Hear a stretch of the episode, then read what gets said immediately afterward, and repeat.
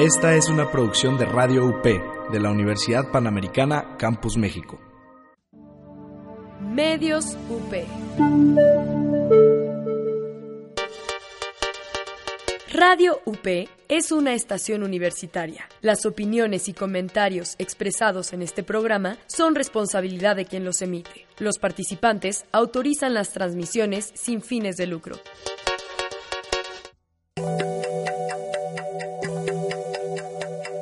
Imagen líquida. El espacio de diálogo que lleva la fotografía a tus oídos. Conducen Oscar Colorado y Ulises Castellanos.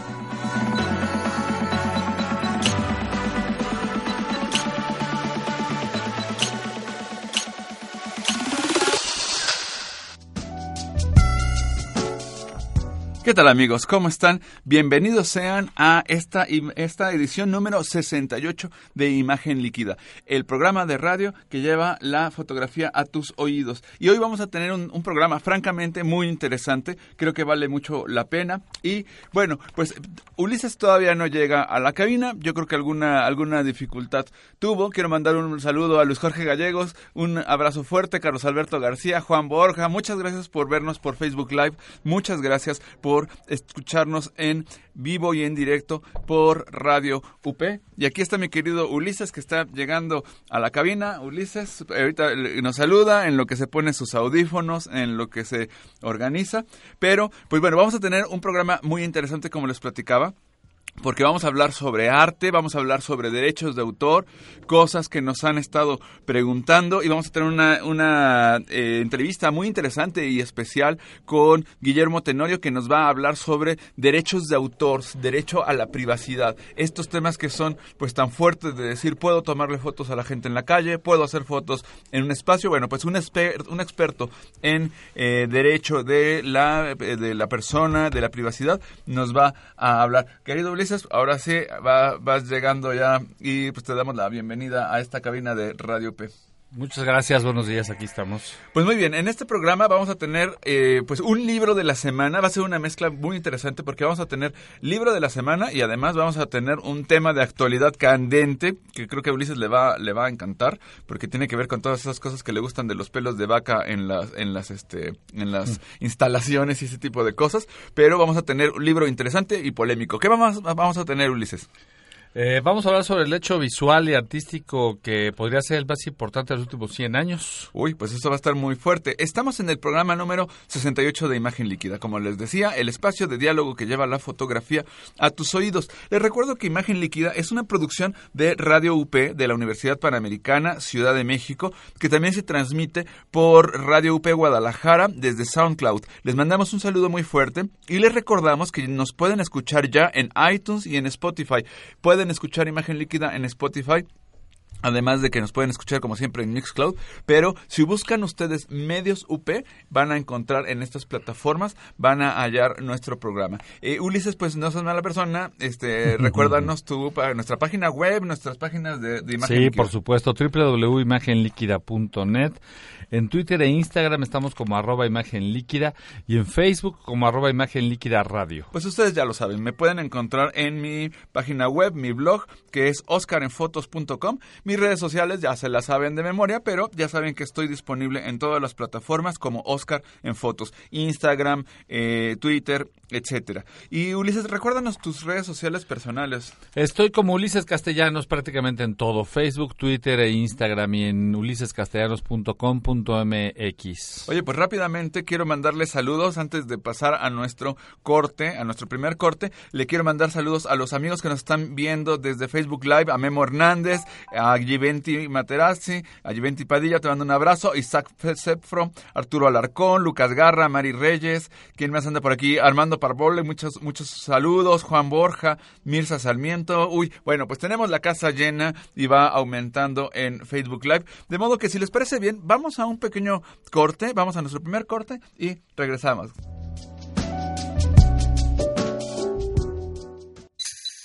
No te vayas. En un momento regresamos a Imagen Líquida.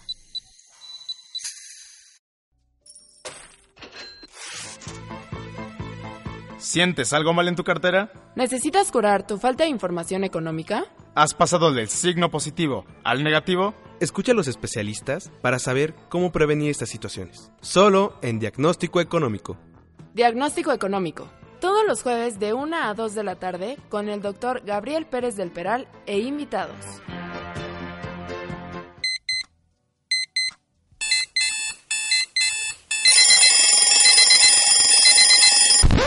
Sabemos lo mucho que odias este sonido. Nosotros también. Mejor inicia tu día con Wake Todos los días, en punto de las 9 de la mañana, con Dylan Macías. Wake Todo lo que necesitas para despertar como tú te lo mereces.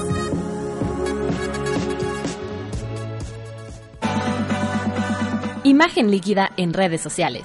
Visítanos en www.imagenliquida.net, Twitter, arroba imagen líquida Instagram arroba Imagen Líquida y en Facebook arroba Imagen Líquida Radio.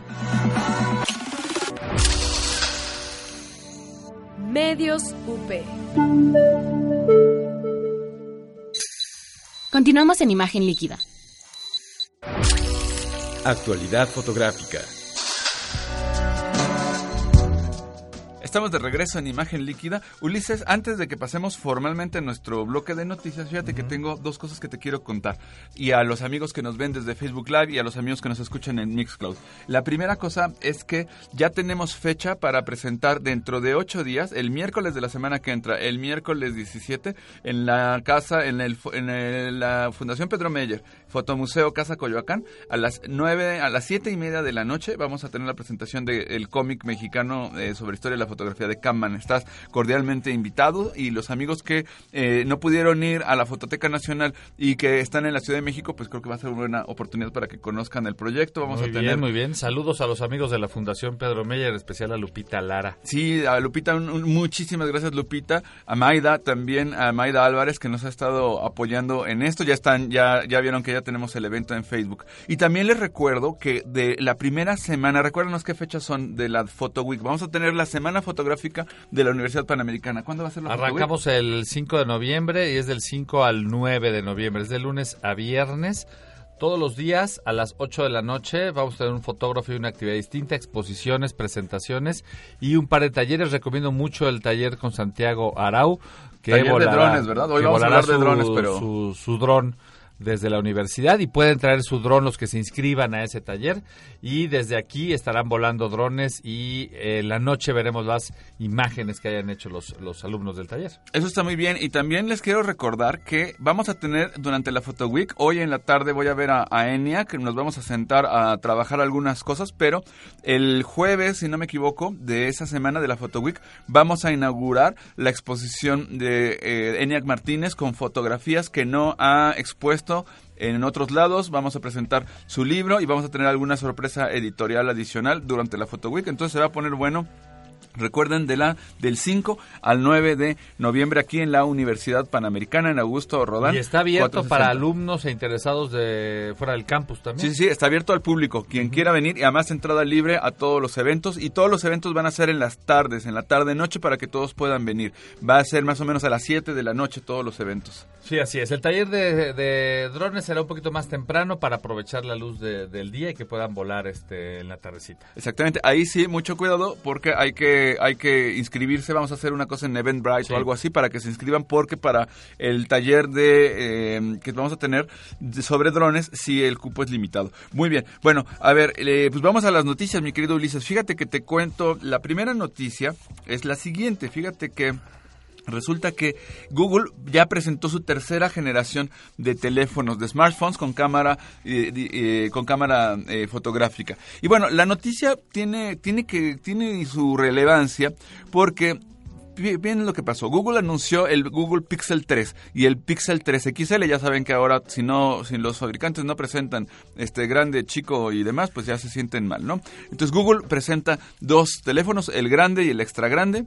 Y eh, pues bueno, pues Google se ha sabido subir a este barco de los dispositivos multicámara. Ahora va a tener el dispositivo dos cámaras, una que va a tener una, una longitud focal de 28 milímetros y la otra con un f de una apertura de 1.8 y un 35 milímetros f 2.2 bastante luminosos los dos objetivos. Eh, pero lo más importante no es tanto el hardware es una cámara de 12 megapíxeles ya saben que más o menos ahorita anda esa medio esa moda pero lo importante es que el fuerte de Google siempre ha sido el departamento de inteligencia artificial y ahora promete una inteligencia artificial mejor que nunca este modelo. Ya el Pixel 2 en su momento tuvo la mejor cámara de cualquier dispositivo de telefonía, pero ahora parece ser que el Pixel 3 va a dar contra otros equipos importantes como son pues, por supuesto el iPhone, por supuesto los Samsung, los Galaxy, el Galaxy Note, el, el S9, etcétera, pero parece ser que ahora viene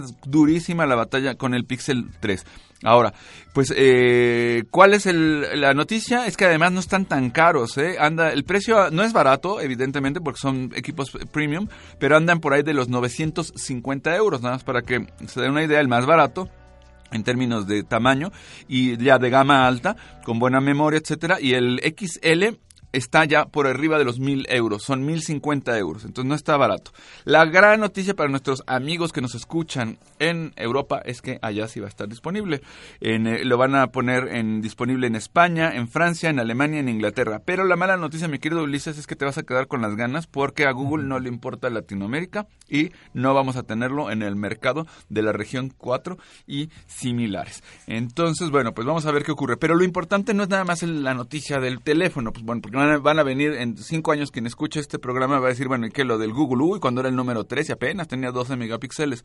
Lo importante es la tendencia que se está dando, primero, de cámaras, de multicámaras en dispositivos móviles, número uno, y número dos, el gran tema que siempre ocupa, que es la inteligencia artificial y cómo se están diseminando eh, la fotografía, cómo está creciendo cada vez más en estos dispositivos que están desplazando claramente a las cámaras fotográficas, al menos las de típicas de bolsillo, las de consumidor, pero de que hay un, impacto importante desde el punto de vista de industria es innegable. Platícanos la siguiente, la siguiente nota, mi querido Ulises. Sí, pues para todos los que los que quieren volar drones, los que quieren aprender a volar drones además de que aquí en la Photo Week les vamos a, a darles la posibilidad de aprender con Santiago Arau eh, para el día 7 de noviembre.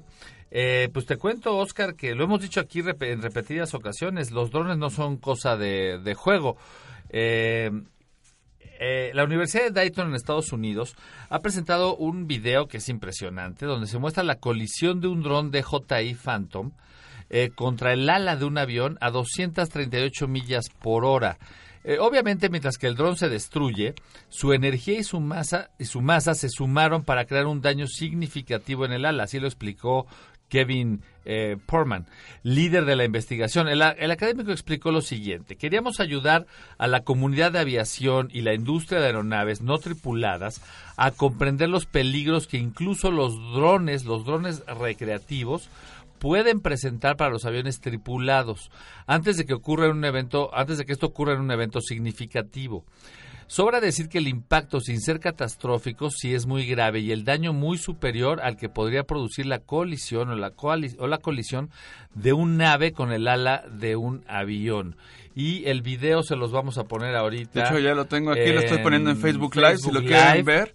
Aquí, ¿qué pasa cuando qué pasa cuando un avión, cuando un avión es cuando el ala de un avión es impactada con un dron? Con un dron, el Phantom es este el blanco. Es el de que todos conocemos. Que casi, todo el mundo trae y vean el video, vean lo que vean lo que sucede, por favor. Es más, de hecho, bueno, nos vamos a nuestro siguiente, vamos al segundo corte. No se vayan, mientras estamos en el corte, pues échenle un vistazo al video que ya lo puse y ahorita se lo enseño, lo vemos en aquí también en imagen líquida. Segundo corte, no se vayan, volvemos en un segundito. No te vayas. En un momento regresamos a imagen líquida. Escucha la barra, el lugar donde Abraham, José María y Juan Carlos discuten sobre los hechos políticos más relevantes en nuestro país y el mundo, sin ningún filtro.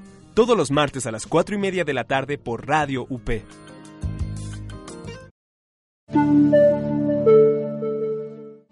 Medios UP en redes sociales. Encuéntranos en nuestra página medialab.up.edu.mx. Síguenos en Facebook, Media. Búscanos en Twitter, arroba medios-upmx. En iTunes, encuéntranos como Medios UP. Síguenos en Instagram, Medios UP.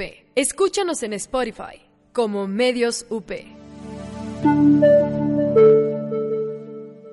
Las historias de éxito de líderes que han inspirado a nuestra generación, hoy contadas por ellos desde otra perspectiva, la del fracaso, los miedos y el verdadero significado del trabajo duro, la clave de la transformación que nuestra generación necesita para despertar. Yo soy Andrea Palacio y es momento de que tú también seas parte del Club de Impacto. Todos los jueves, 8 de la mañana. Radio UP. Continuamos en imagen líquida. Tema de actualidad. Muy bien, pues estamos de regreso en imagen líquida y déjenme contarles que tenemos en un- una cosa un poco extraña, fíjate Ulises, porque tengo combinada la el libro de la semana con el lo que vamos a, a ver sobre una nota de actualidad que está muy muy ligada con el mundo del arte. Aquí está el libro de la semana que se llama Ban Banksy, como banco, bank con K y sí, Banksy. Es, es que luego es como uno le dice Ban- Bansky o es Banksy. Se llama, el libro se llama Wall and Peace. Y este libro eh, no está disponible en español. eh, esa es una noticia que no nos gusta tanto. Pero la buena noticia es que en realidad el libro, pues prácticamente no tiene texto. Lo realmente relevante del libro son las fotografías que contiene. Porque Banksy es un, es una, eh, es un artista visual de lo que se conoce como el street art. El street art hay una parte que no es lo mismo exactamente, pero hay una parte que conocemos muchos que tiene que ver con el graffiti, que el graffiti realmente es la marca del nombre del grafitero, que de hecho ellos mismos se llaman writers, se llaman, se hacen llamar a sí mismos escritores. Entonces, pero estas esténciles, este tipo de cosas típicas que vemos en todas las ciudades del mundo, son las que trabaja Banksy. Pero Banksy, y en este libro que les traigo, que se llama Wall and Peace, hacen una recopilación de algunas de las piezas que hace. Y, hay una clave muy importante en el arte de, la- del arte callejero, del, del street art. Y es que en algunos países como México es una infracción eh, pintar en las calles, las bardas, etcétera. Pero en Inglaterra y en Estados Unidos, Banksy es inglés, está prohibido, es ilegal y se va uno a la cárcel si hace graffiti, porque pues en su momento, sobre todo en Nueva York, fue tan agresivo el tema del graffiti que en verdad se convirtió en una plaga, en un problema muy importante para las ciudades. Entonces, ¿Por qué, por qué les traje este, este libro? Primero porque es una manifestación visual y una cosa que hay que decir del arte de Banksy, eh, que me parece francamente muy interesante, es que es un arte 100% subversivo. Es un arte irónico, satírico, es, la verdad es que se divierte uno mucho leyendo su libro. Mira, nada más para que te des una idea, Ulises, la, lo voy a, te lo voy a cerrar un segundo para, que lo, para leerte la, not- la cita que viene en la contraportada. Aquí se la voy a enseñar a los amigos de Facebook Live, las que les va a salir al revés, pero les leo la cita. Cito. No hay manera en la que puedan obtener una cita de nosotros para la contraportada de su libro. Cierro cita. Atentamente, el Departamento de Policía. O sea, consiguieron una cita que decía no van a tener nunca una cita de nosotros. Así funciona Banksy. Es un tipo muy irónico y además ha hecho, por supuesto, trabaja con esténciles, trabaja, eh, pero también eh, eh, lo que hace es intervenir obras, intervenir incluso museos. Aquí pues, Ulises está viendo cómo está eh, Banksy interviniendo desde vacas, las pintas, una cosa muy fuerte. Pero te voy a enseñar una cosa, Ulises, y se las platico a nuestros amigos que nos ven en Facebook Live. Por ejemplo, él en un museo que está aquí, en un espacio de un museo coloca un pedazo, una piedra, y en esa piedra dibuja a una, a una figura humana con un carrito de supermercados y un bisonte por ahí. Llega, la pega en el museo, le pone una cédula, igual que todas las cédulas, y por aquí debe decir cuánto tiempo duró la, la pieza exhibida. Nadie se dio cuenta de que lo había puesto, ¿no? Por ahí debe decir que estuvo... Ocho días. Ocho días. Esta pieza estuvo ocho días en el museo sin que nadie la viera. Y ahora está en la colección permanente. Y ahora está en la colección permanente. Aquí puso una rata y también la colocó como una pieza dentro del museo. Entonces, él se burla mucho del arte contemporáneo, se burla de las manifestaciones y de, pues, algunos de los excesos, sí hay que decirlo, del arte actual en muchos sentidos, porque francamente hay cosas que sí de repente empiezan a rayar en el despropósito. Ya ni siquiera tengo que mencionar algunas bienales de, de infeliz memoria eh, de las que ya hemos hablado largamente en nuestro programa. Pero lo importante es que también tenemos un tema con Banksy y con este libro. Y no nada más les presento este libro eh, de gratis. Resulta que Banksy vendió una pintura en una subasta en Sotheby's, mi querido Ulises, que costaba un, se pagó 1.5 millones de libras por esa, eh, un millón de libras, 1.3.4 millones de dólares por esta obra que se autodestruyó, que él la diseñó para que en el momento en el que se diera el eh, golpe del martillo de la subasta, con una con unas navajas como si fuera una especie de estos shredders que de estas cosas que destruyen documentos se autodestruyó la pintura.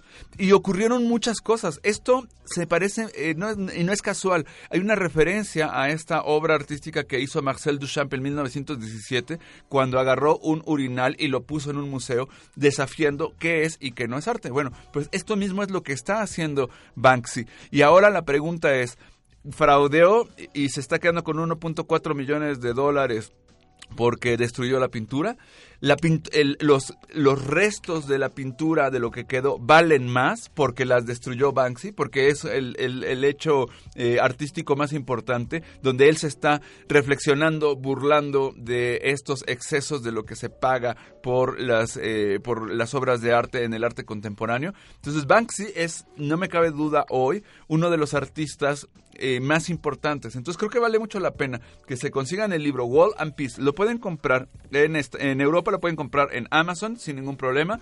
Eh, no es muy caro. Debe de andar más o menos como en las eh, unas 12, eh, 15 euros a más y no más. Y en México debe andar como en 400 pesos. este se puede conseguir en Gandhi. es de importación, no es tan fácil de conseguir últimamente, pero lo pueden comprar importado y se los pueden traer. Muy bien. Bueno, pues entonces, el libro Banksy. Y vamos a nuestra siguiente sección. No se vayan porque vamos con bitácora visual. Sí. Bitácora Visual.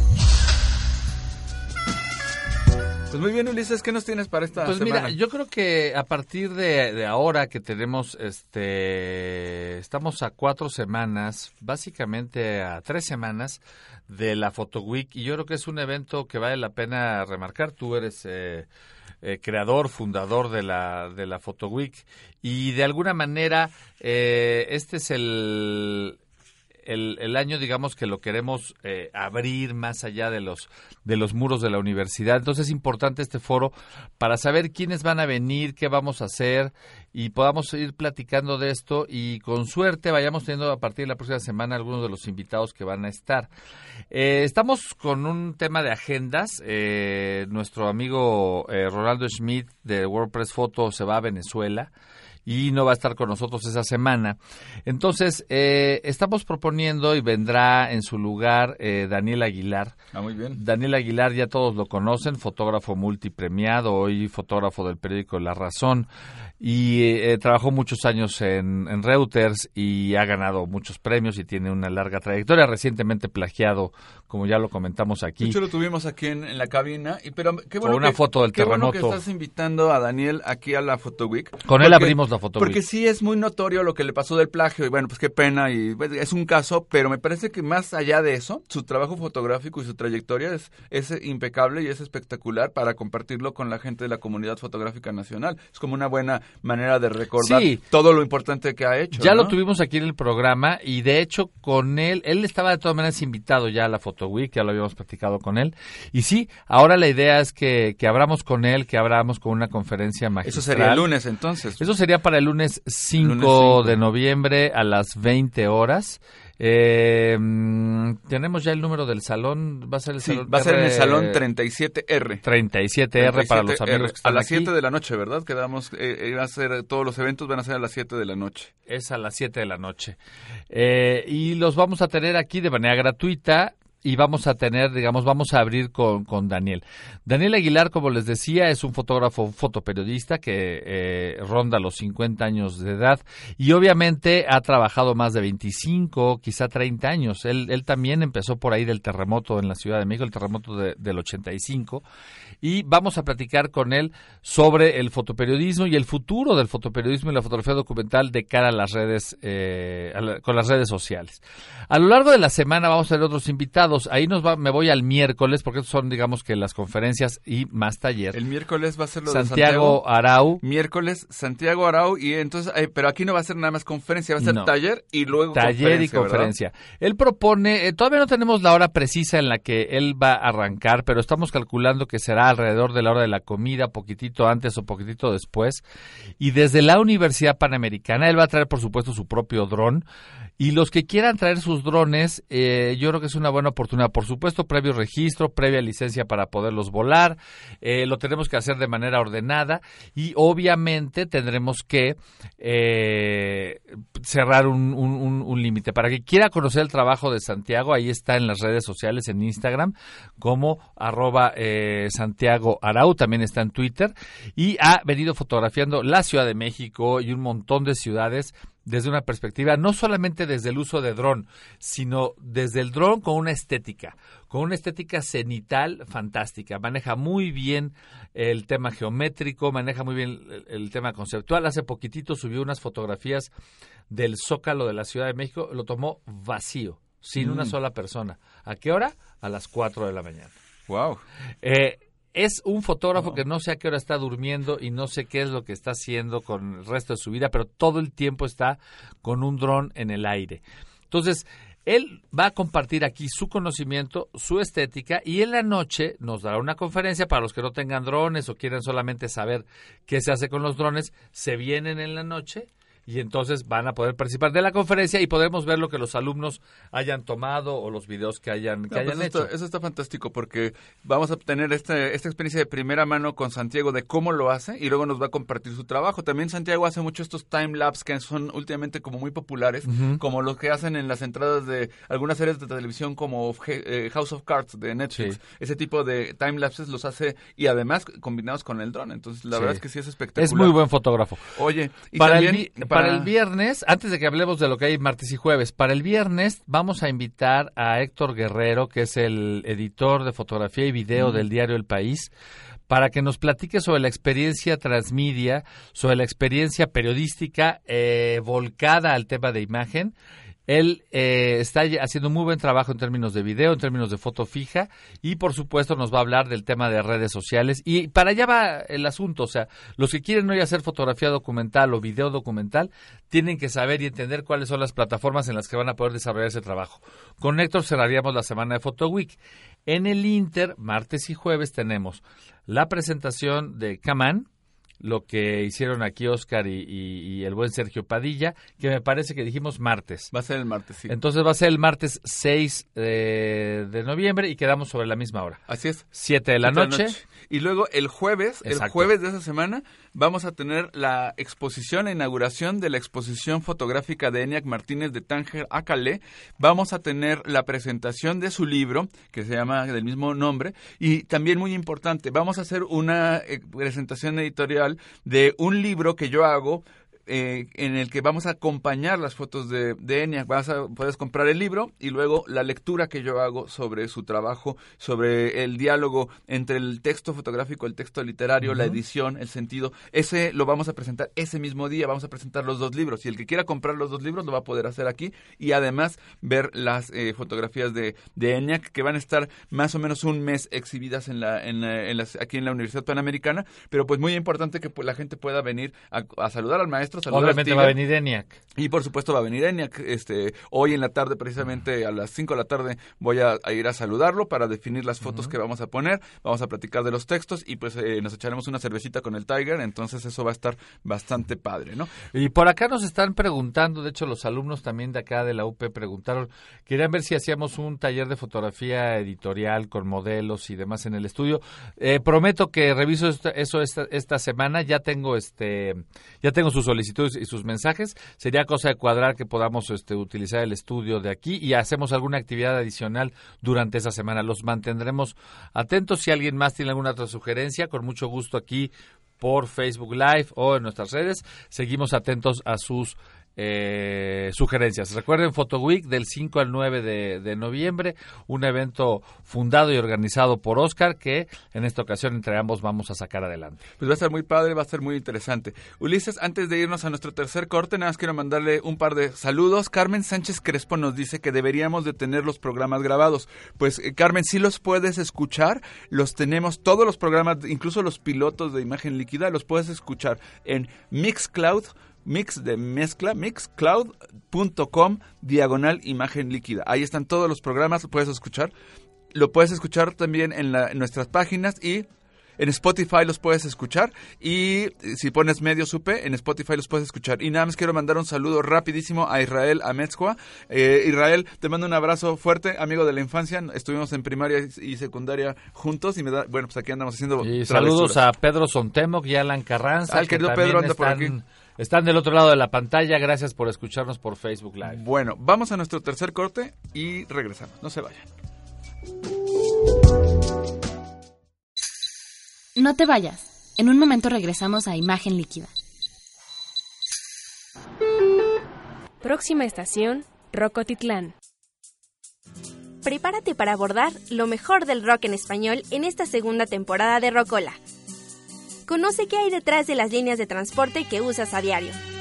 Acompaña tu viaje con sonidos, personajes, palabras y deliciosa comida que le enseñan al mundo cómo hacer las cosas a la mexicana. Soy Dani Rodríguez. Acompáñame todos los viernes de 12 a 1 de la tarde. ¿Estás listo para viajar en el tiempo? Rocola, el espíritu mexicano del rock. Las historias detrás del éxito de líderes que han inspirado a nuestra generación, sus inicios, sus estrategias y la mentalidad que los puso en la cima. ¿Y tú, qué estás esperando para ser parte del Club de Impacto? Escucha, imagina, siente, vive. Radio UP. Continuamos en imagen líquida. Invitado de la semana. Pues bien, estamos de regreso y vamos a tener una entrevista especial con Guillermo Tenorio. Desgraciadamente por los temas de horario y como estamos transmitiendo en vivo, no podíamos hacerlo en vivo. Entonces, a nuestros amigos de Facebook Live les vamos a poner la entrevista en los monitores de nuestra, de nuestra cabina de radio para que nos escuchen. Y por supuesto, quien lo escuche eh, en vivo y en directo por Radio UP o en Mixcloud, pues no, no encontrará ninguna diferencia y parecerá como si estuviera el querido Guillermo Tenorio Cueto eh, aquí en cabina. Entonces le voy a pedir a mi querido capitán de esta nave y aparte saludo a Jessica Contreras que está también en los controles y le mando un saludo a mi querido Aldo para que nos ponga la entrevista cuando él guste.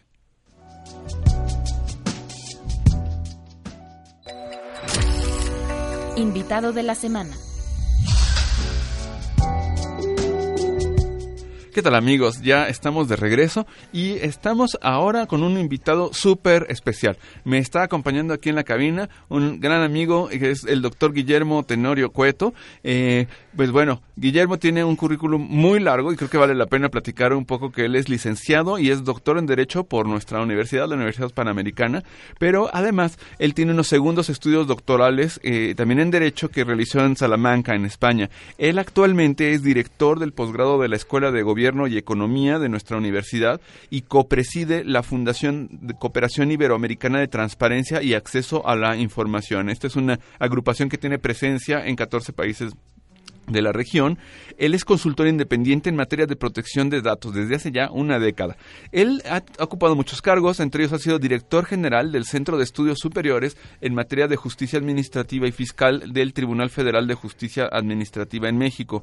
También fue director del Instituto de Investigaciones Jurídicas y secretario académico del posgrado en Derecho de la Universidad Panamericana. Bueno, pues Guillermo es catedrático de Derecho a la Información en nuestra universidad, es profesor de posgrado en materia de Derecho derecho a la vida privada, protección de datos personales y transparencia y acceso a la información. Bueno, pues aquí mi querido Guillermo, nada más y nada menos es autor y editor de 13 libros en materia de, de libertades informativas, más de 40 artículos sobre derecho, y él es miembro del Sistema Nacional de Investigadores de México. Pues es un conferencista internacional, ha dictado muchas conferencias, eh, ponencias sobre estos, sobre estos temas, y bueno, pues también les quiero platicar que él ha participado en muchos medios masivos de comunicación en temas de derecho de la información. Precisamente de eso quiero platicar hoy, con, con, el, mi querido Guillermo. Guillermo, antes que nada, muchas gracias por el tiempo y por estar aquí en Imagen Líquida. Muchas gracias, Oscar, por la invitación. A tus órdenes. Pues bueno, eh, a ver, Guillermo, fíjate que tenemos un tema, los fotógrafos, que es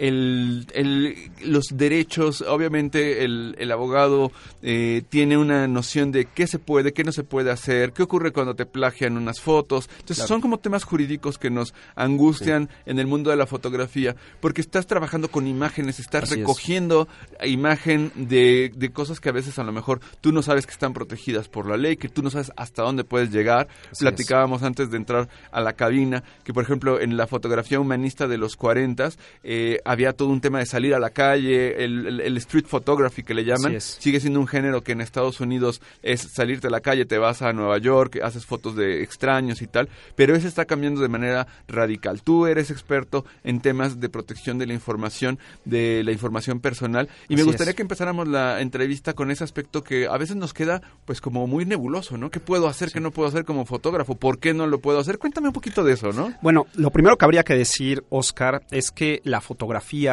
es, como sucede con otras obras, susceptible de protección. ¿De qué tipo de protección? De la, de la propiedad intelectual que hay sobre ese material que tú realizas. O sea, si es un trabajo que debe protegerse, ¿no? Hay este, una aportación del fotógrafo creativa, intelectual, respecto a ese material que queda plasmado en esto que llamamos fotografía. Es una obra. Es una obra, ¿no? De esa obra, pues hay dos tipos, se desprenden dos tipos de derecho. Unos derechos que le vamos a llamar derechos autorales, por el simple hecho de ser tú el autor de esa obra, pues tendrás una protección sobre esa obra que tú hiciste, ¿no? Y existen otros que se llaman los derechos patrimoniales, que fundamentalmente están vinculados con el ánimo de lucro que tú tienes sobre esa este, obra que tú realizaste. Este es el, el, marco en el cual me gustaría que nos moviéramos, ¿no? Para que entendamos que no porque yo me encuentre una fotografía en internet, pues puedo hacer lo que quiera con ella, ¿no? Es que son, estas dos, dos primeras partes que son muy importantes, ¿no? Una es tú, el fotógrafo, como un ente activo, que es el que hace una fotografía y es y, el derecho eh, le tutela estos derechos patrimoniales, estos derechos autorales. Y luego, por otro lado, está pues lo que platicábamos hace rato de la cultura de subir a la red cosas, los propios memes, dicen que eh, las leyes nuevas que están tratando de hacer directivas sobre copyright, les llaman las, las meme killers, ¿no? Que, que van a destruir esas, esas remezclas, estas cosas. Pero vamos a platicar un poco de este tema de la de esta tutela. ¿Qué, qué, qué, te, ¿Cómo te protege eh, este tipo de derechos? Pues mira, fundamentalmente eh, tendríamos que hablar de varios escenarios, ¿no? Porque también depende del tipo de fotografía que realices. Tú ya adelantabas un tema eh, que a lo mejor podríamos en este momento centrarnos en él, que es la, las imágenes de personas que aparecen en las fotografías, ¿no? Entonces, no sé, me imagino que tenemos, este, le hacemos un retrato a una persona, ¿no? Entonces, claro, eh, yo como fotógrafo, este, tengo un consentimiento eh, así le llamamos, un consentimiento tácito de la persona cuando posa y yo capto esa imagen. Pero eso me habilita a mí como fotógrafo, es pregunta, a divulgarlo o a comercializarlo. Entonces, ahí, en materia de derecho a la propia imagen, que es un este, derecho, te podría decir de nueva creación, pero pues ya se viene trabajando con derecho a la propia imagen desde hace más o menos 40 años. este, se ha, eh, como estándar internacional, México ha acogido este estándar internacional, se ha consensuado que este, no te alcanza a ti como por, como fotógrafo por el consentimiento tácito para eh, eh, exhibir, este, divulgar o comercializar la foto, ¿no? Solamente te alcanza para captarla, ¿no? Porque a veces creemos, y sobre todo ahora con el tema de las plataformas digitales, redes sociales, redes de contenido, que cuando yo capto una foto de alguien, en automático eso me habilita a mí para divulgarla. Y no, para divulgarla y para eh, comercializarla necesito otro tipo de consentimiento. O sea, Ok. lo voy a poder hacer siempre y cuando tenga otro tipo de consentimiento de, de esa persona. Ahora, ¿ese consentimiento debe ser por escrito? Expreso. Le vamos a llamar consentimiento expreso. eh, con cualquier eh, signo inequívoco en el cual yo por- pueda este, apreciar que esa persona consintió en la divulgación y o comercialización de esa imagen. Perdón que te interrumpa porque esto me parece importante precisarlo. Se trata de que tú puedes hacer la fotografía, ya tienes el consentimiento en un retrato, de hecho es la mera, esa es la definición Así es. Del, del retrato, si no es otra cosa, ¿no? Así es. Es la fotografía de una persona, pero no es un retrato.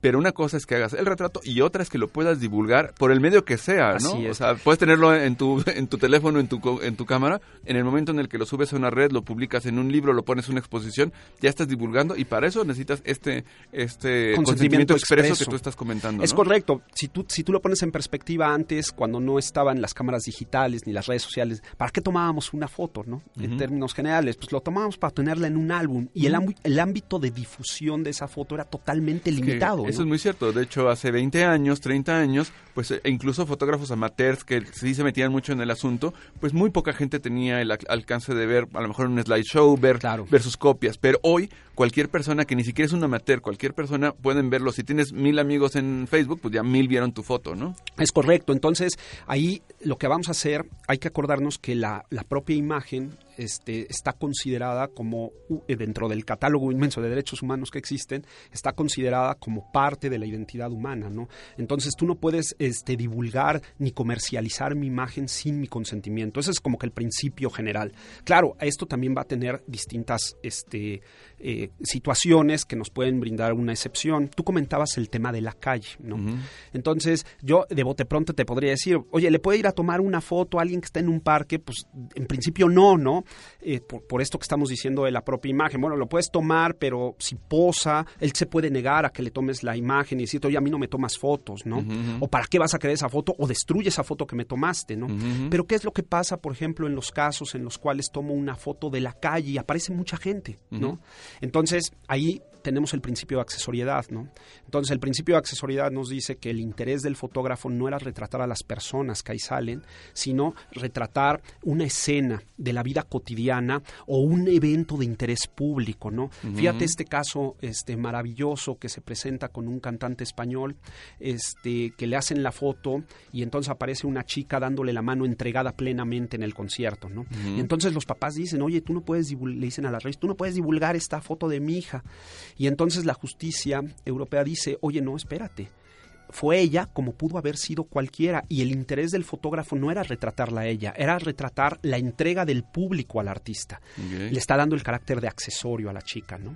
Entonces, este, hay que tener cuidado porque no todas las fotos en donde aparecen personas, este, este, se mueven por este principio de consentimiento eh, expreso, ¿no? Hay algunas excepciones. Exacto. ¿Qué ocurre, por ejemplo, en el caso de un fotoperiodista? Vamos a pensar, Correcto. justo, justo en estos días fue esta conmemoración del 19 de septiembre, hay un desastre natural, un fotoperiodista está dando cuenta de esta memoria histórica de algo que ocurrió y hay personas Claro. presentes en la escena. Es Se- también eh, funciona este principio de accesoriedad. Es correcto. Hay unas excepciones al principio de consentimiento expreso que tienen que ver con situaciones de interés público o eh, situaciones eh, en las cuales se, se realicen en lugar público, sean de interés público, ¿no? Entonces, por ejemplo, tenemos el caso del terremoto, ¿no?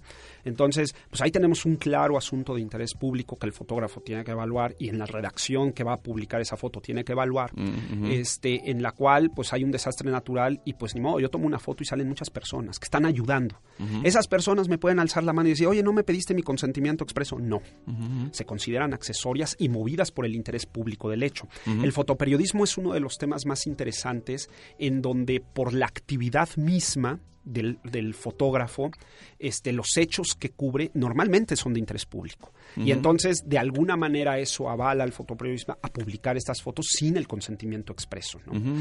Pero hay casos de fotoperiodistas en los cuales pues están haciendo un reportaje, no sé, te pongo el caso, caso real, sobre la pobreza en México, ¿no? Y entonces van y le piden a una familia de los basureros de la Ciudad de México tomarles una foto. Entonces, el primer plano era la, la familia. Estaba Ujú. papá, mamá y los tres niños, ¿no? Y entonces este, les toman las, les dice, "Oye, ¿les puedo tomar una foto? Sí, y ellos les toman la foto, fue portada de una revista entonces una este, organización protectora de derechos humanos va con la familia y dice, oye, pues saliste aquí, este, te pidieron tu consentimiento expreso, no. Y entonces el, fotógrafo pierde y la revista pierde, porque en ese caso concreto de, un reportaje sí tuvo que haber sido cuidadoso el fotógrafo de pedir el consentimiento expreso y decir, este, voy a vender tu foto en mi revista, ¿no? O sea, sí va a haber un lucro de la revista con tu imagen, ¿no? Entonces, bueno, pues ahí va dependiendo cada caso, ¿no? Pero ahorita lo que traté de ilustrarte son como que todas las posibilidades con el tema de la imagen. Ahí el, gran problema es la casuística, ¿no? La cantidad de posibilidades que se dan de la hipótesis jurídica a la, a, la, actualización, ¿no? O sea, el fotógrafo, el fotoperiodista, pues a veces tiene que tomar una foto y no va a estar pensando, ¿es de interés público o no es de interés público? Puede hacer ese, a lo mejor ese, y ahora con el tema de, la viralización, pues es el fotógrafo que toma la sube, ¿no? ¿Por qué? Porque este, va ganando la nota y a lo mejor esa foto alguien más la pudo haber tomado, ¿no? Claro. Entonces, este, bueno, pero esta es una regla general, es un consenso que prácticamente en todos este, las, este, los sistemas jurídicos que se protegen los derechos humanos, el derecho a la propia imagen se considera y es como que la regla general admite excepciones y cada caso ya en la justicia pues presentará distintas posibilidades de resolución. Ahora, me quiero bajar a otro, otro nivel que es, eh, aquí estamos hablando de fotoperiodistas que tienen una función, que tienen una, una, incluso excepciones como tú bien has comentado que están marcadas. ¿Qué ocurre, por ejemplo, en el caso de un fotógrafo profesional que tiene una, una sesión de fotos en un estudio? You. Tiene a, lo mejor alguien que no necesariamente es su, modelo, vamos a pensar la fotografía de una familia o la fotografía de una, de una, persona que, a la cual la sube a redes sociales. Eso también no podría hacerlo sin un consentimiento expreso. Sin un consentimiento expreso. Divulgación y o comercialización. Entonces, el hecho de, voy más allá, de ponerla en la vitrina de, tu estudio, estás divulgando. Claro, y, además al final del día estás haciendo una suerte de promoción de tu negocio. Es correcto. Es publicidad. Yo lo que le recomiendo, por ejemplo, en este caso que me estás poniendo, lo que recomiendo es, antes de iniciar la sesión de fotos, este, si vas a hacer este acto de divulgación para publicarlo en, redes sociales, por ejemplo, tengo mi página de Facebook, mi fanpage de, de Facebook, y ahí voy a poner mi trabajo, hazles firmar una carta de sesión de derechos de imagen limitada, ¿no? Para efectos de divulgar mi trabajo y, normalmente la gente sí te lo acepta porque lo entiende, ¿no? Sí, sobre todo en esa parte cuando tú estás, por ejemplo, siendo un fotógrafo profesional que dices, oye, déjame, déjame utilizar tus fotos para mostrar a otros clientes potenciales que estoy haciendo esto o porque las quiero subir a redes sociales, porque ahí de alguna manera no estás haciendo un, mal uso de esa imagen, sí estás enterando a la, a la persona que está ocurriendo, ¿no? Por ejemplo, eh, cómo, nos va a llevar la casuística. Por ejemplo, en caso de folletos publicitarios, ¿no? Tienes una institución y de repente pienso en instituciones académicas, escuelas y todo, y se les ocurre tomarle foto a los niños y las suben a los catálogos. Y entonces los papás dicen, oye, ¿a quién le pediste permiso para que mi hijo salga en el catálogo? Recomendación, si tienes este catálogo, métele una cartita de sesión de derechos este, de imagen. Y mira, por ejemplo, aquí que estamos en una universidad, en general nuestros alumnos son mayores de edad y en principio no deberías de tener tanto problema, pero el mismo caso, haces fotografías de, en un colegio con niños que son menores de edad y te puedes meter en un, Los papás, muy complejo, ¿no? Y en el caso de mayores de edad, cuando vas a hacer el, el folleto publicitario, pide la, sesión de derechos de imagen al adulto, ¿no? Al chico de 19, 20 años, ¿no? Se, se, resume en algo tan sencillo como eso, y, pero, y te evitas consecuencias. Ahora, y cuando tienes una relación profesional con un modelo, Supongo que la cuestión es mucho más simple porque hay un arreglo monetario y una contraprestación y hay un contrato y ahí puedes hacer una, una, una, sesión de derecho de la imagen sabiendo que la puedes utilizar con fines de lucro. ¿no? Así es. En el caso del modelaje, este, normalmente deriva de una relación contractual y lo que normalmente se, se utiliza es que en el clausulado del contrato este, quede plasmado el tema de la sesión del derecho de imagen. ¿no? Oye, y ahora eh, solamente con el fin de cerrar un poquito este, este tema concreto, es ¿qué le recomiendas a, a, los amigos que quieren, se compró su cámara, eh, no es un fotógrafo profesional, pero le gusta mucho eh, el, el tema y sale a la calle y lo primero que se le ocurre compró su cámara, salió a la calle e hizo unas fotos y las subió a su a su Facebook. Y creo que de alguna manera esta es una gama muy grande de personas que pueden hacer una un, ejecutar una, una, conducta de estas y que no están haciendo necesariamente lo que estamos viendo que está permitido sentido. Eh, ¿Tú qué, qué, sugieres en esos casos? Eh, ser, ser, más discreto, no estar divulgando todo lo que tienes, pero que se te conozcan. ¿Qué haces? Claro, sobre todo cuando salen personas, porque este, tú lo platicabas, ha habido un cambio de paradigma. Y ese cambio de paradigma en función de lo que antes se hacía con la calle es que obedecía a una lógica de captar fotos en donde a lo mejor la gente me veía que le tomaba una foto y se que me quedaba viendo pues yo iba a captar fotos. Con, si, si, posó y no me dijo nada, consentimiento tácito, ¿no? Pero ahora no. Ahora con el tema de la máxima divulgación que tenemos de la imagen, este, posiblemente el 90% de las personas no te vayan a decir nada cuando le captas una foto en la calle, ¿no? Pero posiblemente haya un 10 que sí te va a reclamar, ¿no? Y que si de repente este, esa foto que tú subiste en un primer momento a Facebook se empieza a viralizar, a viralizar y a viralizar y de repente acaba en un autobús en Gran Bretaña promocionando algo, ¿no? Y entonces ya estás comercializando con mi, con mi imagen. Y acuérdate que hay un principio en materia de la imagen que dice que lo que está ilícitamente difundido no adquiere un carácter público, siempre va a ser ilícito, ¿no? entonces, no es convalidado por el hecho de que ya, ya, lo publiqué, ya, lo y ya, está bien, ¿no? La puedes utilizar como quiera. Es como robarte un coche y decir, bueno, como lo uso en la calle y todo el mundo sabe que es robado, pues ya, ya, no es robado. Ya ¿no? es robado, ¿no? Exactamente. Entonces, esto hay que tener muchísimo cuidado. Yo recomiendo el tema, este, seamos cuidadosos con el tema de captar fotos de personas en la calle, salvo que sea en términos de accesoriedad o en temas claramente de interés público. Oye, y otra duda que, que, me han preguntado muchos colegas eh, y que yo mismo también eh, me la planteo. Ok, no personas, pero propiedad intelectual ajena, llámese una obra de una obra de arte, llámese una arquitectura, un este un edificio, ¿Dónde puedo, dónde no puedo hacer? Bueno, ahí te va. Este, eso es un tema importante porque, eh, claro, si pusiéramos el tema en términos de lugares públicos, lugares privados, tenemos que partir de un principio. Para objetos, todo lo que está en la calle es de naturaleza pública. Esto es importante y parece una obviedad, ¿no? Pero muchas veces nos pasa que yo estoy sacándole foto a un monumento, llega el guardia y me dice, no le puedes tomar foto. Como que, ¿por qué no? Es un lugar público por excelencia. Las fachadas son públicas por excelencia. Este, claro, puede suscitarse, pongamos, la, este es el típico caso que se pone en la famosa teoría del balcón, ¿no? Así se le llama. Entonces, imagínate que tenemos una fachada que tiene un balcón, te lo pongo más concretamente, los restaurantes que tienen mesitas en la calle o tienen un cristal y se puede ver todo. ¿Puedo tomar fotos ahí? Entonces, bueno, ahí tenemos varias respuestas, ¿no? Entonces decimos, lugar público, este, en principio, foto pública, en principio. En donde me aparece un privado, o sea, una persona a la que tomo foto, nos movemos por el principio de privacidad. Pero ¿qué pasa si tenemos un lugar público, una persona pública, un famoso en una mesita de estas? Pues la foto es pública, ¿no? Pero ¿qué pasa si se mete adentro del balcón o adentro de la terraza? Pues también va a ser público, porque el balcón a la calle o la terra o el vidrio a la calle te genera un ah, ámbito de publicidad. Acabas de decir una palabra muy importante, que es una figura pública. Vamos a hablar, hablar de un cantante, vamos a hablar de un mandatario, de... Servidores públicos, personas que tienen ocurre con ellos? Después yo me encuentro a un cantante importante, me encuentro a Luis Miguel, le hago una foto y como es figura pública puedo hacer con ella lo que quiero. ¿Qué ocurre? Lugar público, figura pública, la regla general es la foto, foto pública, ¿no? Pero puede ocurrir que estemos en un lugar de acceso público como un restaurante y este señor contrata un reservado. ¿no? Entonces, ha habido dos criterios muy interesantes que están cambiando el paradigma al decir que las personas públicas también tienen derecho a la vida privada y en el hecho concreto pueden tener una intención máxima de privacidad, ¿no? Se meten al privado y ahí tú les captas la foto, oye, no, estoy en un lugar que es de acceso público, pero tiene un ámbito de privacidad que es este lugar privado, ahí ya no te alcanza.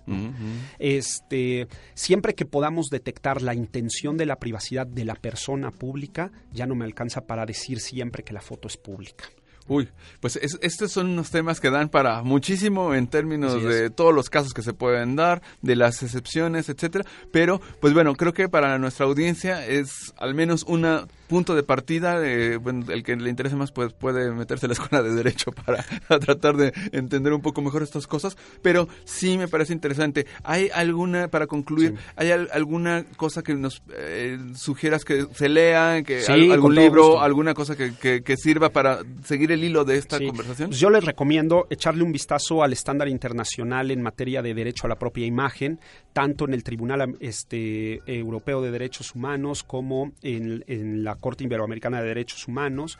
Les recomiendo echarle un vistazo a la legislación, ¿no? La ley de responsabilidad objetiva en materia de derecho al honor, propia imagen y vida privada es buenísima y te da muchas luces de lo que es el derecho a la imagen.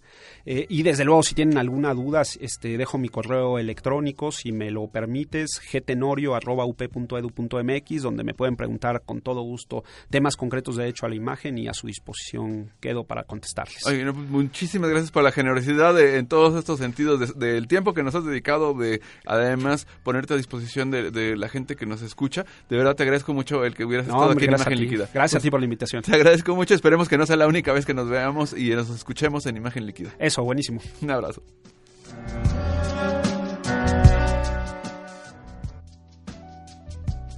Pues ya lo tienen amigos, esta fue la entrevista con Guillermo Tenorio, mi querido Ulises, como puedes ver hay... Me encantó.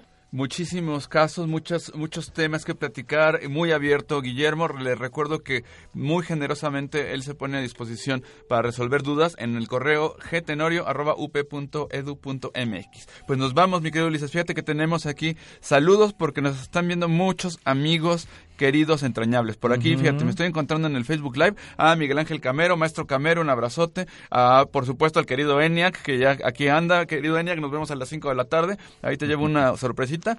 ¿Y a quién más tenemos? Tenemos también, por ejemplo, a Juan Carlos Valdés, mi querido Juan Carlos, un abrazo muy fuerte. Y José Mercado, también abrazos. Eh, Lux Travels también se unió. Y bueno, pues se nos acaba el tiempo. Las últimas menciones, mi querido Ulises, antes de... Eh, saludos para Maru de la Garza, David López Escalera, eh, Gabriel Castañera, Antonio Leiva y todos los amigos que nos escuchan por Mixcloud y yo simplemente te quiero eh, darle las gracias a los amigos de Facebook que han estado escuchando nuestros programas. Elvia Martínez, Endra Aimes de la Cueva, Agustín Torres, Rosario Ochoa, Ricardo Partida, Ceci Aceituno y todos los que nos siguen en las redes sociales. Les agradecemos mucho que nos estén viendo y escuchando, viendo en Facebook Live y escuchando en Mixcloud semana con semana. Pues nada, se nos ha caído el tiempo. Mi nombre es Oscar Colorado y les hemos llevado la fotografía del mundo y el mundo de la fotografía. Hasta la próxima.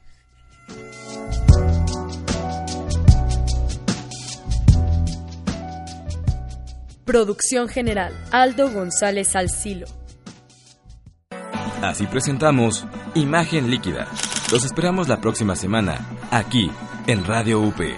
Transmite tu vida.